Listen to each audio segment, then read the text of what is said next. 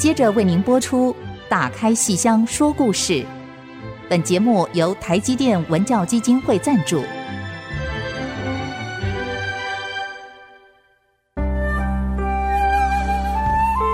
打开戏箱子，看见台上的精彩一刻。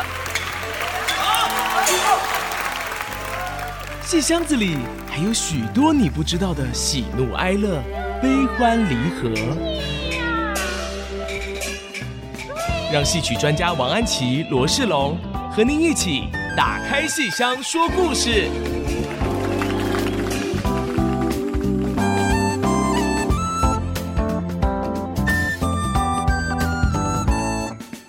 各位亲爱的听众朋友们，大家好！欢迎您再次收听 IC 之音 FM 九七点五《打开戏箱说故事》节目，我是罗世龙，我是王安琪。我们的节目在每个星期五的晚上八点首播，星期天下午一点重播。我们的节目也会同步在 IC 之音的随选直播，以及 Apple Podcast、Google Podcast 以及 Spotify、KKBox 同步上线。欢迎您给我们五颗星的最高评价，让我们有继续前进的动力哦。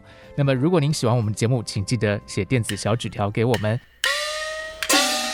相信各位听众朋友在今天节目一开始的时候听到我们片头，哎，也一定很有感觉哦。就像我们有位听众朋友叫小白，哦，小白是一位女士，嗯，女女孩，这叫女士，小姐，小姐，对，她问我们说，哎，其实是回到我们之前问过的一个问题啊，开头的这个哪一句出自《白蛇传》的京剧？她说是冤家哦，哎，是不是这个答案答对了？没错，嗯，他说其实呢，呃，我们最早谈《白蛇传》的那一集就已经注意到了，谢谢你哦，谢谢你给我们这个答案，好仔细 哦，听的，对对，嗯，其他听众朋友们可能也有猜对的，但呃，如果以后有猜到什么事情，想到什么事，就记得写给我们。好像我这边看到像有 Eleanor。呃，叶子、大宝、胡淑媛、梅文玲、邱玉成，都是我们的听众朋友们。嗯，哎，谢谢你们给我们鼓励，谢谢你们说我们哎很迷人。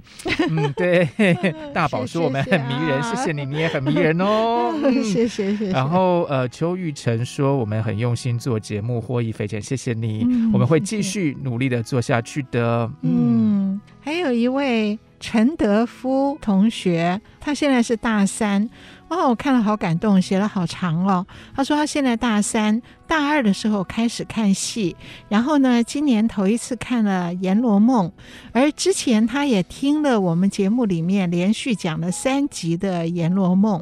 那他说他自己看戏的时候就已经很细心的捕捉到了很多细节，然后跟我们在节目里面所提示的这些细节一对，哎，果然有好多地方呢，他都已经看出来了。哇，我觉得这位同学好厉害哦，好有慧根哦。所以他是一看到那个呃判第三世为李后主的时候，他就想到了重瞳，就是眼睛有。两个那个两个瞳孔，对，就是呃，第一世是项羽。项羽的特色就是眼睛有两个瞳孔，嗯、然后第三世是李后主，李后主也是重瞳，嗯、所以这个判转世的时候，中间还有这些相似性啊。这个是是这位同学自己看戏的时候先体会到，然后在我们节目里面再听到以后，哎，两个东西一合，然后他很开心哦，真的好细心哦。其实这个判三世是非常有趣的，所以我们也提。到了，就是第一世项羽身边的女子是虞姬，而第三世李后主，他对着他的小周后在唱“春花秋月何时了”，可是“春花秋月何时了”的词牌。就是虞美人，所以当我们看着虞美人啊，你前世的前世就是虞姬啊，啊，所以这些地方都很有趣啊。然后第二世的关老爷虽然不是重瞳，可是他的眼睛也很有特色，丹凤眼，所以都是眼睛有特色的在那边转世哈。所以很谢谢这位陈德夫同学，而且您文章也写得很好。您说看《阎罗梦》的时候呢，呃。觉得最有意思的就是能够紧扣各个人物自身的生命脉络，这样可以刺激观众物感层次上的情感体验。那么这个是看戏最大的乐趣，可是也考验着观众，因为如果自己的文史知识不够的话，可能就会少一层趣味哈。嗯、不过没关系啊，就是戏本身已经提供了足够的线索。你基本上一定可以体会到。那么，如果自己知道的更多，能联想的也就更多了。好、嗯，非常感谢这位陈德夫同学。他好像还顺便讲到，就是说关于希望国光能够推出不同演员版本的这个《阎罗梦》。哦，我还没有翻过来看，嗯、我们这个制作人把它印出来。我我我看你写了很多，哇，后面还有一段啊、哦。嗯、您说希望。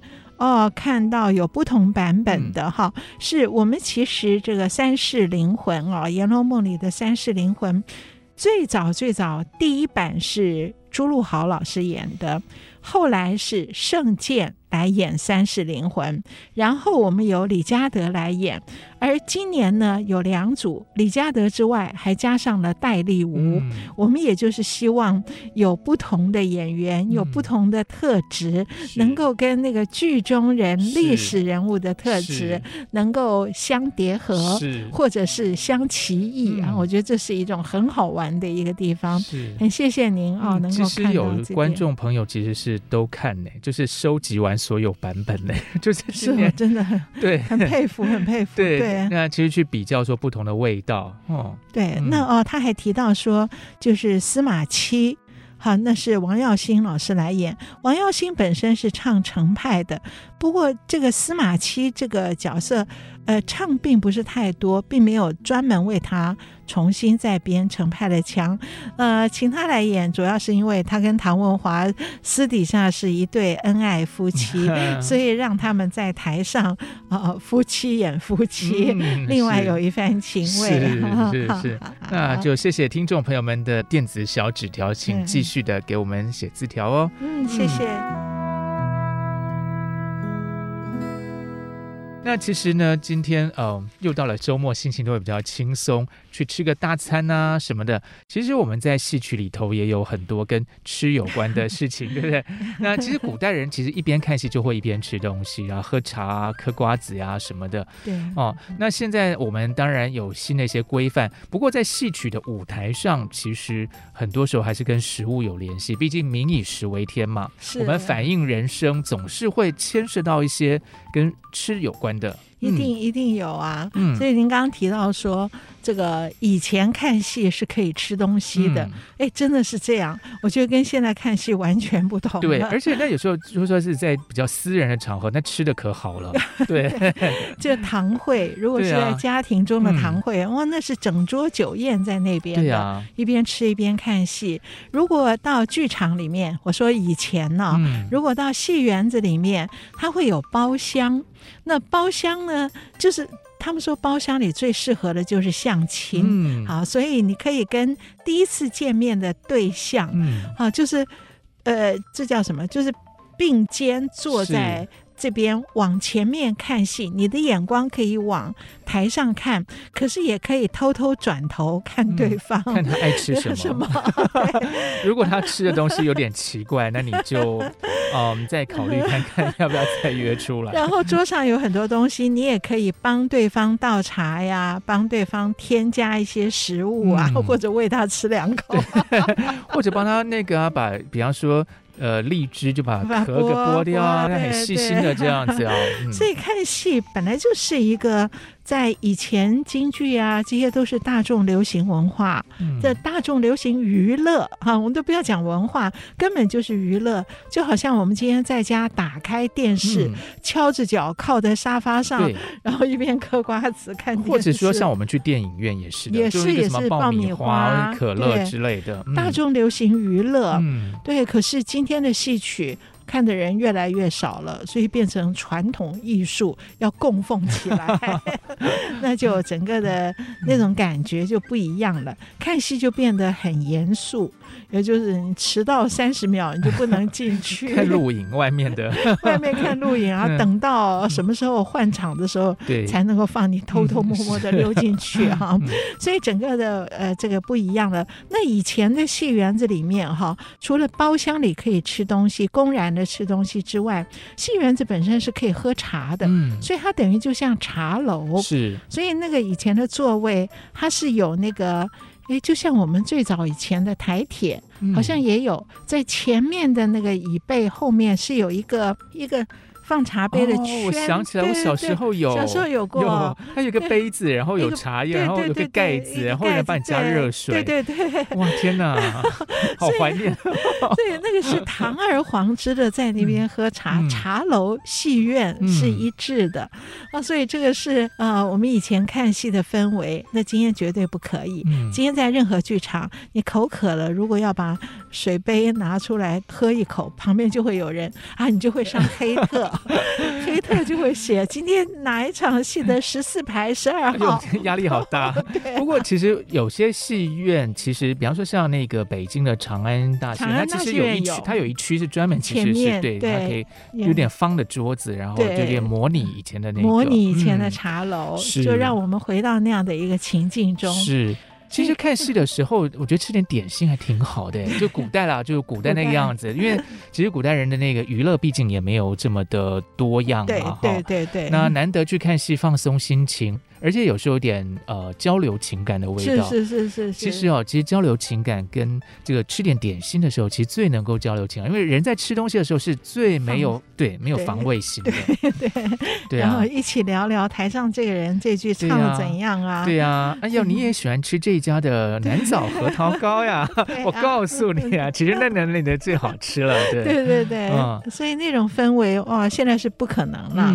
可是想起来，就我们这样描述。描述，大家也可以回到戏曲是大众流行娱乐，嗯、就跟看电影、看电视是是完全一样。我们今天就要来跟听众朋友们聊一聊，到底戏曲里头吃些什么东西呢？嗯、我们先休息一下。嗯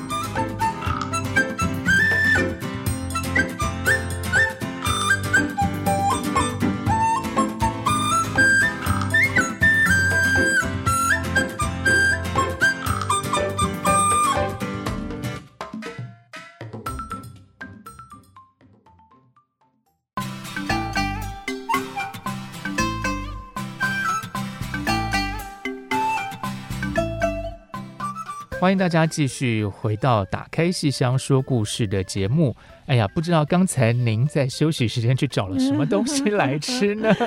嗯，其实古代人这个在戏园子里吃的东西可多了，但是就是台下可以吃，但台上总不至于吃真的东西吧？对呀、啊，哦、台上这个戏曲是虚拟写意。嗯绝对不可能吃真的东西啊！对，会手忙脚乱的。对呀、啊，这是你化了妆了。哦，对耶，那这样不太适合。对呀、啊，老生还挂了胡子，挂了，而且吃不到，吃不到，而且那个染口有各式各样的，嗯、那个形状都不同的，怎么吃？那青衣、那个口红那些啊。对。所以我们刚刚前面讲的都是在台下，观众是可以，嗯、以前是可以吃的，可是台上。他绝对要服从戏曲是虚拟写意这样的一个大前提，这样的一个剧场规律。所以戏里面常常有说酒宴摆下，哦，但其实里面没有真的酒，没有酒席酒宴。他难道真的是仆人饰演仆人们的那些演员要端上一道菜一道菜吗？没有。因为台上台下有默契，知道不会在台上吃，所以所谓酒宴摆下，也只是摆下酒杯。是 因为不小心喝太多的话，喝醉了也没办法演。对啊，那还得练酒力。对啊，所以绝对没有菜，没有碟子，没有碗，只有酒杯。然后那个酒杯一定是空的。那如果里面有装酒的话，我们曾老师就会很喜欢演。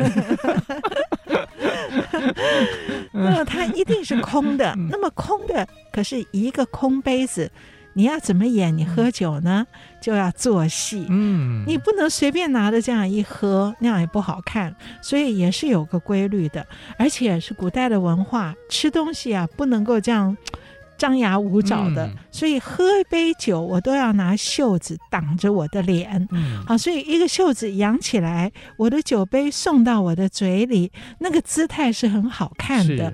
所以虚拟写意又隐含了那种礼节规律。好，整个剧场的秩序，通通都在一个拿起酒杯这一个动作里面，而这个酒杯空杯，它可能代表的是一桌满汉全席。嗯、好，所以这个是舞台上吃东西的规律。可是有的时候呢，有更复杂的。我刚刚说的是用水袖遮住我的杯子，有的时候如果我手里有扇子，我可以把扇子打开来遮住我的杯子，仰面喝酒。所以你手里任何道具和身上任何服装，通通都可以捞过来，来作为你舞蹈的姿态，作为身段的姿态，配合喝酒。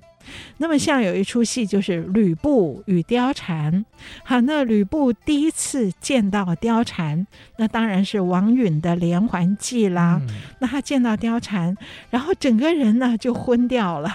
王允是摆了一桌子酒席，然后邀干女儿貂蝉一起来坐在酒席上。那吕布还没有喝就已经晕了，哦、所以他拿起酒杯要敬谁呀、啊？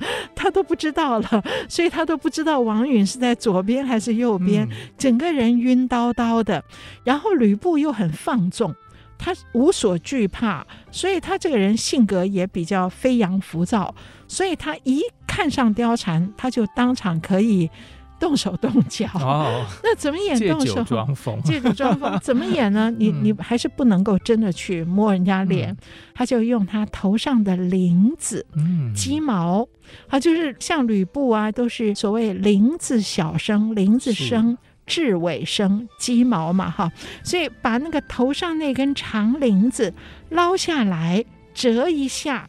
一只手这样，另外一只手拿着酒杯，然后折下来的这个铃子啊，你就可以去请你喝酒，那他顺着酒杯，是可是就挑到貂蝉的下巴，哇哦，脸上腮边，然后就是 你还是隔了一层啊，不是我的手自己上去的。这个其实还蛮现代的。就是 叫什么？假借调酒之名 行调情之实。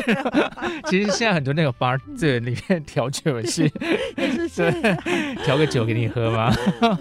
所以我们就是说，怎么吃东西是可以搭配你身上手里的道具扇子，或是头上的这个翎子。好，所以这个里面都有很多的都是舞蹈的姿态。哈。那么像那个呃，国光才演过的黄雨玲演的《痴梦》哦，是《痴梦》那个崔氏朱买臣哇，一出来那个场面很 令人印象深刻。他不是喝酒，他是刚吃吃瓜子，吃瓜子。对，哎呦，黄雨玲真的是很会演，她演那个一个很世俗也有一点低下的一个妇人，然后日子过得也那么穷困。然后他还有瓜子就对了，嗯，对，他出场就在吃，所以一出场他也不看观众，就自顾自的嗑瓜子。可是台上没有瓜子，对，完全是虚拟的。嗯，可是我们观众一看就知道他在嗑瓜子，这厉害，对对，而且那个牙就是，对，哎，瓜子很难嗑 哎。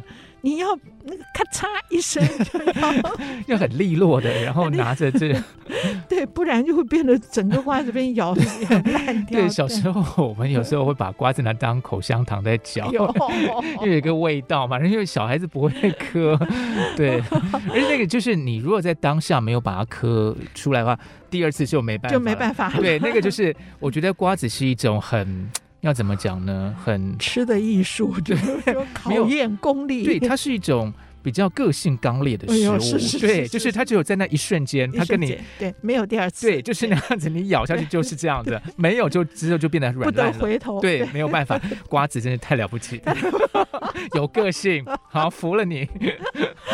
哦，所以黄雨玲在台上没有瓜子这个真的东西的状态下，她却在一出来还没有任何一句台词的时候，就让观众看到她在嗑瓜子。对，其实那个戏很好玩，因为像昆曲的版本那个《痴梦》，其实不是他，是那个朱买臣在找米。在吃，对，找几粒米，然后再骑淡水在地上找，对，所以这个是就是有点几个跟食物有关的段落，蛮好笑的这样。那我觉得那嗑瓜子真的很难演，因为你要这样张开嘴巴，然后嘴要咔嚓一声，然后还要吐，就是就吃到瓜子仁以后，那个皮还要把它吐出来，对，哦，那一连串的动作，哦，黄玉玲演的。你知道他是一个很悲俗的世人，可是你又觉得他的动作，他不是优美的动作，却、嗯、又很美，这很厉害，真的是。同样的温宇航，温宇航演那个昆曲《金不换》，嗯，他也是一个浪子回头的故事。哎呀，他本来饿得要死，冻饿而死，快冻饿而死了。结果后来有了饱饭吃以后，他再出来的时候是剔牙，对，因为吃很饱了，对，所以出来先什么都停下来，是，然后这边剔牙，哇，那个真难演呐、啊！那现实生活中的温宇航老师应该不会这样吧？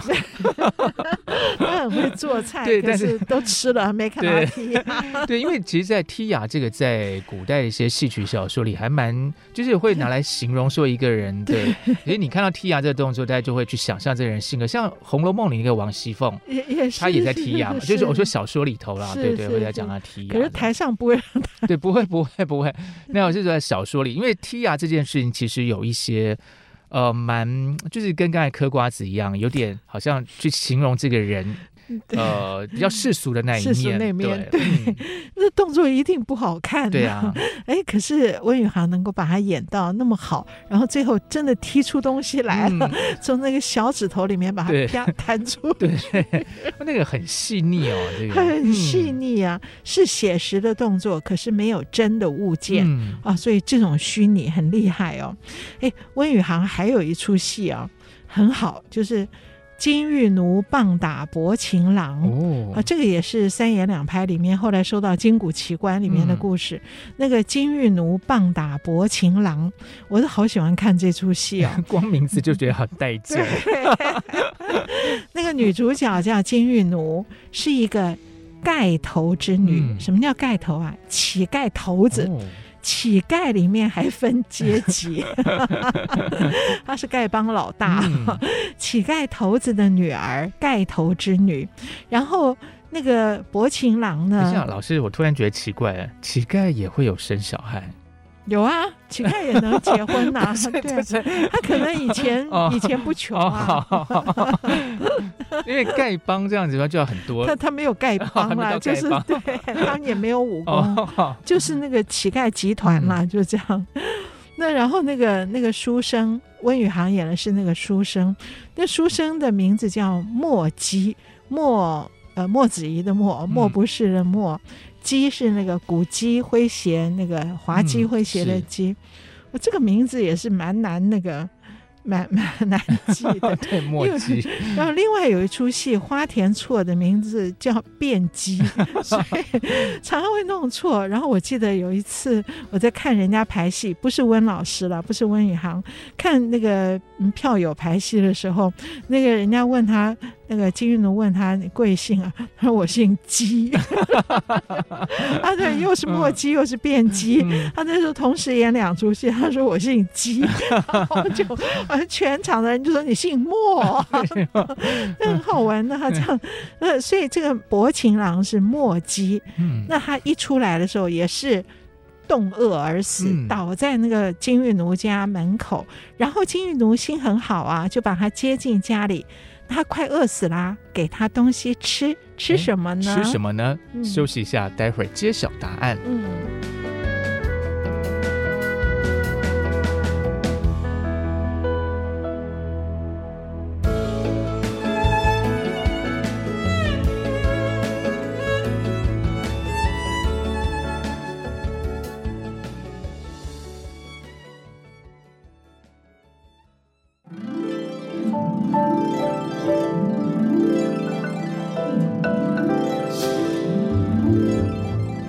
休息之后，再度回到打开戏箱说故事节目。哇哦，刚才安琪老师说金玉奴棒打薄情郎这个戏哦，那这个盖头之女就准备了一个好料的要给人家吃了，是什么好料呢？嗯，乞丐人家也没有什么好料，嗯哦、对他们来讲可能还挺好的，哦、对他们来讲很好了，嗯、就豆汁儿，豆汁儿，嗯，对，豆汁儿你有没有吃过？就是那个豆的汁，豆豆，豆腐的豆汁就是 果汁的汁。这个我以前在北京的时候吃过一次，吃过，对，对，你觉得味道如何？就 有点像发霉的水吧。我觉得我是不识货啦，因为我那时候是因为去，就是小时候去北京旅游，嗯、然后那个就看旅游书介绍说什么当地人那种特色食物，而且你吃了会上瘾啊，就很喜欢那个味道。嗯、那嗯，我就吃了就觉得嗯好，嗯，谢谢再联络。这个可能是以前那个比较，它比较便宜哈、嗯哦，我不太晓得它是做什么东西，怎么弄的。对，它反正看起来就是灰灰绿绿的一碗这样子，然后。我本来以为是绿豆，对啊，我也以为是绿豆，可可可能不是吧？我搞不太清楚，应该不是。对，我认识豆汁儿呢，是从戏台上认识的，就是那个就是金玉奴。棒打薄情郎，因为这个戏常演，所以我一天到晚听到豆汁儿豆汁儿，我就想着哦，这个乞丐家里不错，每天喝绿豆稀饭，或是豆浆。对，我想的是绿豆稀饭，我不知道为什么，我就是可能我很喜欢喝绿豆稀饭，所以我就一直觉得哇，他们每天喝绿豆稀饭，很蛮棒的哈，而且后面。还有点杂货菜，嗯、他说还有就是可能是酱菜吧，绿豆稀饭配酱菜。哇哦！所以我认得豆汁儿是从戏台上认得的。那么这些所有演那个穷死的这个这个穷书生，这个墨迹的这些小生们呢，都很会演呢、小生本来是书卷气很重的，可是在这个戏里啊，他已经饿得倒卧在那个地上了。所以当金玉奴拿来一碗豆汁儿。哎，他们是真的盛什么东西吗？没有，没有一个空碗。嗯、拿一个空碗来的时候，哇，他要立刻这样吞下去，嗯、要做。所以我觉得他做的是一个喝粥的那种样子。嗯、所以我我脑海中就想的是绿豆稀饭，然后喝了一碗还不够。哇，那个金玉奴一看你还没有饱，我到后面再拿一碗，所以台上会有两个碗，嗯、就是墨姬手里的一个碗刚喝下去的，然后金玉奴会再端出一碗。代表他端出来的是满满的一碗，然后墨姬那碗已经喝光了，是空碗。他要把他的满满的一碗倒到墨姬的空碗里面，然后墨姬就要赶快到喝到嘴里。嗯、可是金玉奴刚要说小心烫哦，他来不及的就喝了，然后果然果然，果然哦烫哦 好烫啊，就用手扇他的那个。嗯、哎呀，我觉得那段做表做的真的是活灵活现，嗯、让我脑海中想象。出一大锅的绿豆稀饭，然后那个台上那个金玉奴的爸爸那个丑角就在这时候要插科打诨，就说两空碗会烫了你的嘴，你还真会做戏呀！你看这个都是台上丑角的台词哦。为什么丑角可以这样演？就很厉害啊！就把我们剧场的规律是虚拟写意的，嗯、所以是两个空碗代表给你又加了一碗，然后你居然能够演出烫了我的嘴，嗯、哦，你还真会做戏啊！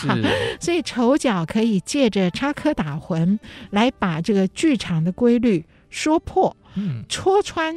然后观众都有默契，观众也就一笑，就是台上台下那种欢乐，是我了解这个舞台的规律是什么，嗯、然后你这个丑角又把它拎出来戳穿了，嗯、然后果然刚才那个饰演那个小生饰演的很好，是。啊，所以我后就是每一位小生演这个我都好喜欢看，那温宇航演这个当然是 很好，还要看他舌头伸出来，还要去舔那个。吃完了以后要舔，要真的去舔那个碗，当然不会直接的舔上去，可是要做出一个舌头在靠近它的样子，然后吃饱了摸摸肚子，还要把这个空碗要哈哈哈哈，我总算饱了，把这个碗要抛起来，哇，抛起来，然后那个金玉奴爸爸要赶快去抢着接，你小心别砸坏了我的碗哦，我们乞丐碗都没有几个啊。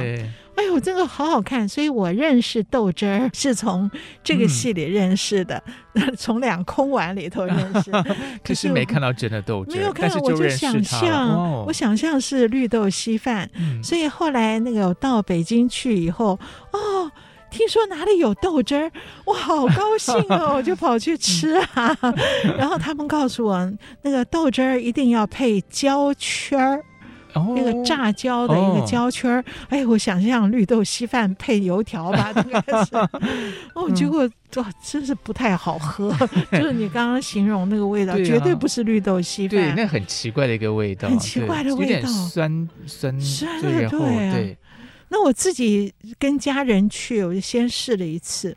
后来呢，又有一次去开研讨会，然后那个主办单位呢又请我们去了一个北京有特色的一个店，嗯、然后就告诉我们北京有特色啊、哦，北京小吃的特色、嗯、一定要吃豆汁儿跟焦圈儿。嗯，然后其他所有的那个学者都领教过，都说我不要吃，我不要吃。嗯、可是我当下就觉得。金玉奴莫鸡吃得，我为什么吃不得？我说我吃，然后他们所有人都差点对我肃然起敬。然后老师是真的吃，是不是？我真呃真的吃，吃一口胶圈，咬一口胶圈，喝一口豆汁儿，嗯、我就真的吃。然后所有人都要看着我，哦，觉得我好伟大。可是我心里想的就是，金玉奴也吃得，金玉奴的爸爸也吃得，莫鸡也吃得，为什么我吃不得？我们不是很。喜欢戏吗？当然要跟他们 吃的东西一样啊。好，所以这个我吃的部分不重要，而是我们要讲的是舞台上虚拟写意、嗯、豆汁儿两空碗，却要做戏、嗯、做的活灵活现。是。对，哎，所以也也 所以很有趣啊，这些东西。老师刚才讲说，这个其实故事跟三言两拍有关系。是我记得那个对，像《金谷奇观》里有一个故事，其实后来跟跟那个什么元杂剧那个看乾隆有点关系。他也是就是对看钱奴，然后他就是说有个呃，反正比较小气的人，他就去买。那个什么烧鸭还烧鸡之类，嗯、但手上他又不想买回家，所以他就手去跟人家摸一下，嗯、摸了那食指就都有那个油啊，嗯、对，然后就回家，然后就等于说舔一舔手指，然后配一碗饭，他就不用买那个鸡，这样 就没很小气，对不对？吝啬鬼。对，然后可是呢，他就想说不可以一次吃完，嗯、因为这样太浪费了，嗯、所以呢就想说先去睡个午觉，因为已经吃了很多碗饭了嘛。对，然后你看一只手指。配一碗饭的话，他可以吃 好多碗，然后就去睡午觉。结果他们家的狗就闻到那味道，就来舔舔那个手指头。结果他就觉得说啊啊啊，这被浪费了，然后就气死了这样子。好像是古代那个什么元杂剧的，元杂剧的，对，还是什么三言两拍，其实大家都有了，都有，对，其实都有。后来到三言两拍也有这样子，对，就还蛮好笑的。后来我在台上看过那个柯君主演的，可是我忘了有没有这一段。那时候在快二十不没有，这这个太难演了，我觉得那个 十只手指怎么演呢？而且我觉得现在现在人对那个狗要怎么办呢？就是很难吧？那个狗也可以虚拟，就是不用出来，然后就是去去去去去，然后就就假装有一只对，不过其实像我们刚才讲的是有点比较穷的这种人，对他或者说小气这样子哈。那老师，那难道真的就都通通都是虚拟的吗？嗯，也有一些例外哈，就是。嗯，尤其是丑角戏，有的时候是可以例外的。譬如有一出戏啊，《送亲演礼》，嗯、好，他演的其实就是是一个乡下的太太嫁女儿，把女儿嫁到城里有钱的太太家，然后她跑到亲家家里面去，就是结婚嘛，嗯、就是去看亲家。送亲演礼，好，然后因为他他一个穷人，他去那个有钱太太家，他不晓得要怎么怎么做一些那些礼数该怎样，嗯、然后那个宾相就教他，然后这个有钱两个亲家，然后有钱太太就摆了一桌酒席。嗯、我们刚刚不是说一桌酒席都只是两个空杯子吗？是。可是这一桌不太一样，哦、因为这个角色，这个戏整个是玩笑戏逗趣的，所以呢，他真的有酒席。那么这个戏啊，每个人演可以稍有一点不同的逗笑的方法。我印象最深的是魏海敏老师演过，哦、他演就是吃酒席的那个对，穷人的那个嫁女儿嫁到城里去的。哦、魏海敏老师一个大青衣梅派青衣，怎么会演这个戏呢？嗯、那个是建国百年，哦、也就是中华民国九十九年到。一百年的跨年夜，啊，跨年夜我们有国家剧院的一个档期，嗯、然后在那边我就安排了一些反串戏，是，所以这个戏呢，就就请我，真是那时候跟魏海明老师讲，你看你一个梅派大青衣演了凤辣子王熙凤，嗯、又演了曹七巧，然后后来又演了孟小冬，这次要演什么才能够更突破形象呢？就来反串一个这个穷人家的亲家母，然后到。到城里去闹笑话吧。然后我这样讲的时候，我有点有点不安，我怕魏老师不太高兴，我就跟他说：“你如果答应了，我请你吃饭。”后来我真的请他吃饭。嗯、那个我们到香港去演《金锁记》的时候，嗯、结果他就吃鸽子。哇，吃对一个广广东店、哦、那个烤乳鸽，嗯，那魏老师很喜欢吃乳鸽哎，嗯、所以那这件事引出了一个台下的吃饭，是。那呃其实他后来没有要我请了，可是那个台下的我好像平常没有跟他吃过饭，嗯，只有这次这个因为要请他演这个戏，然后他在台上也要搞笑，嗯、哎呀，所以他很好玩呢，他就先。一出场哦，就弄了一个满嘴黑牙齿。哦，我怎么弄？他自己想出来的。是，他找那个海苔呀，哦，去粘在牙齿上。是是要表示他是乡下人的这个对对，没牙。哦，他表示我没牙。没牙齿，没牙的老太太，没有牙齿的老太太。不是梅派的那个梅。没有，不是的。我我是过度诠释。过度诠释，就是没有牙。哦，好好好，就这么简单的意思。对，他就想到用海苔粘到这边。然后后来这个吃酒席的时候，哇，他真的去准备了一大堆那个小饼干，哦、然后他真的吃，哎，真的吃进去，哦、然后吃了很多很多，腮帮子都鼓起来以后，嗯、然后就。噗一下，整个把那个饼干屑喷出来，为什么喷到那个亲家太太的脸上？为什么要喷出来？就表示他搞笑哦，就他吃太狠了会搞笑。是，然后后面他还去上厕所，真的很好笑。然后那个就不是我们今天这个主题了。哇，那好厉害哦！那是有真吃的。对，我刚才听我们制作人说，那个因为吃东西，所以那个海苔掉下来。对，后来掉下来了，就没有牙的变成长出牙来。对，你原来准备的饼干为什么通通变成海苔口味的？因为包了一个海苔在上面。好好，大家趁现在休息时间，赶快去找个海苔饼干来吃吧。我们待会儿回来。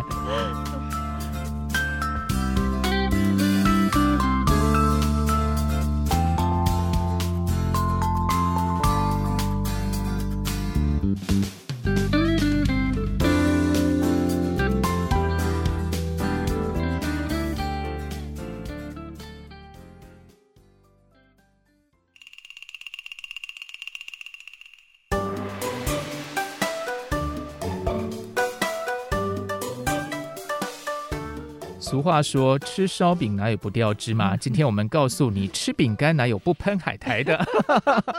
这是我们，而且是魏海敏老师，太有趣了，太不可思议了。对，那其实那个舞台上除了吃烧饼，其实有些传统的就民间一些食物啊。我其实小时候不太喜欢吃烧饼，所以我觉得它有点硬。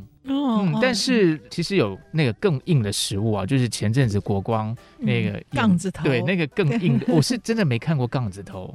哦，那个 是很硬很硬的，很硬。对，我编那个《阎罗梦》的时候啊，那个头一场啊，我在想，因为一直是唐文华主演这个秀才嘛，哈，我就在想，那个时候呢，我们要用一个食物，嗯，要挑一个什么食物跟他的个性是相配的，而且呢，他是放在行囊里面，从家乡上京来赶考，所以那个你外出带的那种食物一定要很坚硬。又不会坏，又不会压扁，嗯、对，而且也不容易坏，嗯、那就是那种像硬面薄薄那种东西。嗯、所以我那时候本来想不出来，后来我在那个是荣总还是台大呀，反正在医院门口就有卖那个。这个杠子头的，哦、真的有有，因为有很可能是荣总，嗯、那边有很多就是老农民，嗯、他们以前也是没钱呐、啊，嗯、所以就吃那个比较便宜的那样子了哈。那我就在荣总门口就看到固定的在那边卖，哎，我起先也不认得，后来我听到他在叫，他就说杠子头，杠子头。嗯、那我觉得这三个字。太像唐文华了，那个里面的角色 对，也很像他，哦、真的就是觉得很、嗯、很有趣，就是我是觉得应景、嗯，就是你整个脖子是硬的，嗯。啊，然后就是那么一个倔强、有原则，可是又有一点好玩、嗯、很倔强的一个书生。那他上京赶考应该带的就是杠子头，嗯、所以哎，我就在荣总门口听到那个杠子头以后，我就在《阎罗梦》前面那边写了那个杠子头。行囊之中还有两个杠子头，是你一个我半口，嗯、好，然后这个我们这噎不着也饿不死。嗯、他太太跟他讲的，哎，我就觉得这个食物是非常配他的性格的。嗯，然后在开头出现了以后，到最后他梦醒以后再说一次，哎，大家就对那个杠子头的印象好深好深哦。所以其实包在那个包袱里面带上京赶考。以前我们常说那个。上京外出的人不一定赶考，嗯，外出的人应该是一个大饼套在脖子上，就是通常是他家里面太太或是妈妈给他做好一个也是很硬的那个，不是葱油饼那种，像、嗯、就是真的是里面什么调味料都没有，就是那个淀粉，嗯，做了一个很硬的一个大饼，然后你也不用放在身上，你就当那个。项链不，这不是这个，这个叫什么？就是一个脖圈儿，很大一个大饼，然后一个中间一个头那边挖一个洞，这感觉很像枷锁哎。对，就像枷锁，像 枷锁，我就背在身上，饿的时候就这样捞起来咬一口，然后就这个很饱啊，一来很饱啊，就很像当兵的时候有一种那种口粮，营养口粮，营养口粮，那个现在超市都有卖，可能有改良吧，我觉得。可是它原始版是非常硬，非常硬，就是又筋饱，不会饿、嗯，而且不会坏。对啊，就是原则一样，原理一样，通通都是那种。面粉弄得很硬面薄薄这种东西，那总不能就是说带个什么马卡龙这种，那怎么可能啊？对不对？那个畸变了，那个啊、所以我觉得那个形象好好玩啊，脖子上挂一个。挂个，哎、欸，不是老师刚才那个挂那个饼啊，会让我想到那个就三堂会审那个什么苏三就就，就很像那个枷锁，对不对？只是换成饼。对，所以其实苏三他就是带一个饼去到南京转，然后就一边路上吃的那个东西。是吗？应该不是吧？没有，他是真的家。可是，一般人外出就，就那饼还做鱼的形状，有那个鱼的形状，然后感觉像因为没有鱼可以吃，所以鲷鱼烧，硬的鲷鱼烧。哦，可是这个以前外出真的好可怜哦，嗯、没有办法随路买东西嘛，嗯、没有超商嘛，对不对？对，你就只好随时捞起一口咬一下，然后妈妈的滋味也都在里面。下雨了怎么办？它就淋湿了，就湿了也，它也它很硬很干，所以湿了也不会怎么样。为什么听起来有点像水泥的感觉？对啊。好可怜的人、啊。不过老师这样讲那个三堂会审，其实那个戏那个很长，对不对？所以那个舞台上该不会就是演演饿了，对不对？会口渴，所以苏珊不会拿来吃一下吧？不会吃，不是他是别人。苏珊会口渴哦，所以怎么 办呢？嗯、所以会有一个叫饮场，饮料的饮。戏曲有门道，听了更知道。戏曲的规律里面有一个叫做。饮料的饮，哦、喝喝茶那个饮茶的饮，可是我们要念四声饮，哦，饮场，就是拿过来给你喝，嗯，那个印，好，所以这个戏曲规律里面是传统的戏是可以角儿。主角可以硬场，嗯，只有主角没有龙套。龙套那一下下就 龙套，你在台上就算是在两边罚站，哦，站那么久，你也不能硬场。可是他不用讲话，应该还好吧？台上也有那个伦理的，你没资格硬场，嗯，因为这个硬场代表一种身份。是，我是角儿，我在唱，我唱了我是会累的，嗯，我累了我不能够下台去喝水，所以就有一个人。人穿着长袍，拿着一个茶壶，嗯，上来给我喝，一喂我喝，就是应场。那我当然我不是说对着观众，然后来剔牙让他喝，而是我会用手稍微遮一下，转过身去。可是我不需要什么灯光弄暗，我可以让观众看到我稍微遮了一点，然后我再喝。那么这个里面有个学问，就是。他们不是拿吸管，因为以前没有吸管嘛，那怎么喝呢？嗯、而是就是那个那个茶壶啊，嗯、有个尖茶壶的那个茶壶嘴、嗯、尖，把它当做吸管。哦 就是要挑那种茶壶嘴比较长、比较细的那种，对，短的还不太方便。你不是倒到杯子里喝，而是直接拿那个壶嘴送到你的嘴里，这样你口红就不会。那然后有，如果是男主角老生带胡子的话，也就可以不用拔胡子，不然容易把它弄湿。对。然后有个学问的就是说，观众可以看到你在印场，就表示你是角儿，你是有资格在台上喝的。然后我们这个我们传统戏曲虚拟写意的舞台，然后它并不是制造生活的幻觉，嗯、它是让我们看到就是在演戏呀、啊。所以演戏的人是可以喝茶的，嗯、所以就是在观众的眼皮子底下，我喝茶给你看。所以那个茶壶啊，有讲究的。如果我的身份，我这个演员的身份还是一个，如果我是二等演员，我就不能拿最高级的宜兴茶壶。哦、哇哦，还有这个规定？对，茶壶越讲究，啊、档次越高，就代表我的身份有多高。哦、我平常都用保温杯，我果然比较低。所以它是代表人物合一啊！嗯、我用的东西就是我的身、哦、身价，对，那说明还专属。属的是专属，绝对专属的啊！嗯、所以这个是台上的一个景观，嗯，很好玩的。所以那个术语叫“印场”，饮料的饮，我是检场的人。拿出来给我们喝。什么叫检场呢？检场的检啊，是那个检察官的检，木字边，嗯、并不是东西掉地了、嗯、提手边的检，是检点场面的人。哦、所以他平常会搬椅子啊，然后会、嗯、会在台上整理那个呃场面，把桌子搬到哪里，而且他也要负责就是来印场。哇、哦！所以他整个检点场面，一切由他控制。哦、那么他一直穿着长袍，他也就可以穿着长袍。出来，就今天的 crew 啊，嗯、对，穿黑衣，可是 crew 有一点点要躲藏，对，而且那个灯有时候还要怎么样，是故意要把它弄暗，是不要让观众看到。嗯、可是剪场，我穿长袍，我是堂而皇之出，当然我也不是大锣大鼓出来啊，就是我出来，我不必躲观众，对，就很大大方方的，大方然后做完了就下去，就下去。观众看到的，我们是在演戏，嗯、有人来伺候你这个角儿了。这有点风险呢，我觉得。那个呃，像以前如果说是比较有名，假设有人要陷害他，那我就在那个买通那个对，或者说对那个装的那个那个壶里面就放一些什么东西，让你哑掉的药，或者就有这种例子，对，甚至。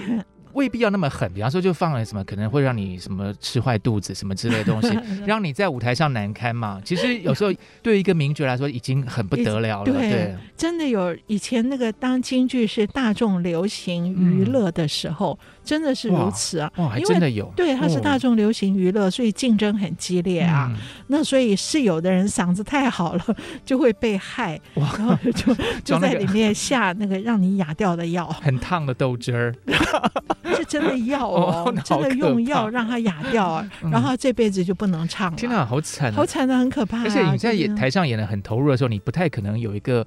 分心去判断说这个是怎么样，对，不对？而且这个应该是要买通那个检厂的，对，或者是偷偷的趁他不注意下药。对，对那这个检厂大概做完这个也就卷款潜逃了。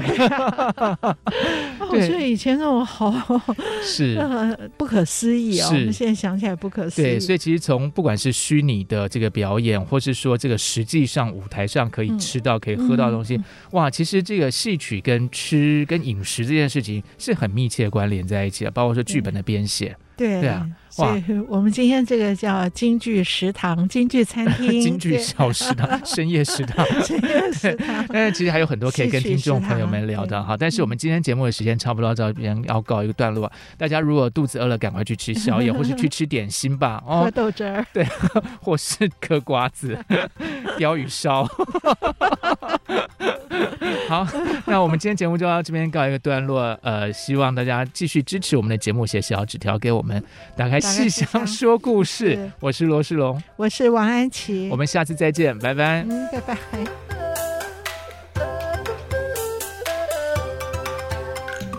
本节目由台积电文教基金会赞助播出。台积电文教基金会深耕文化经典，引动艺术风潮，与您共筑美善社会。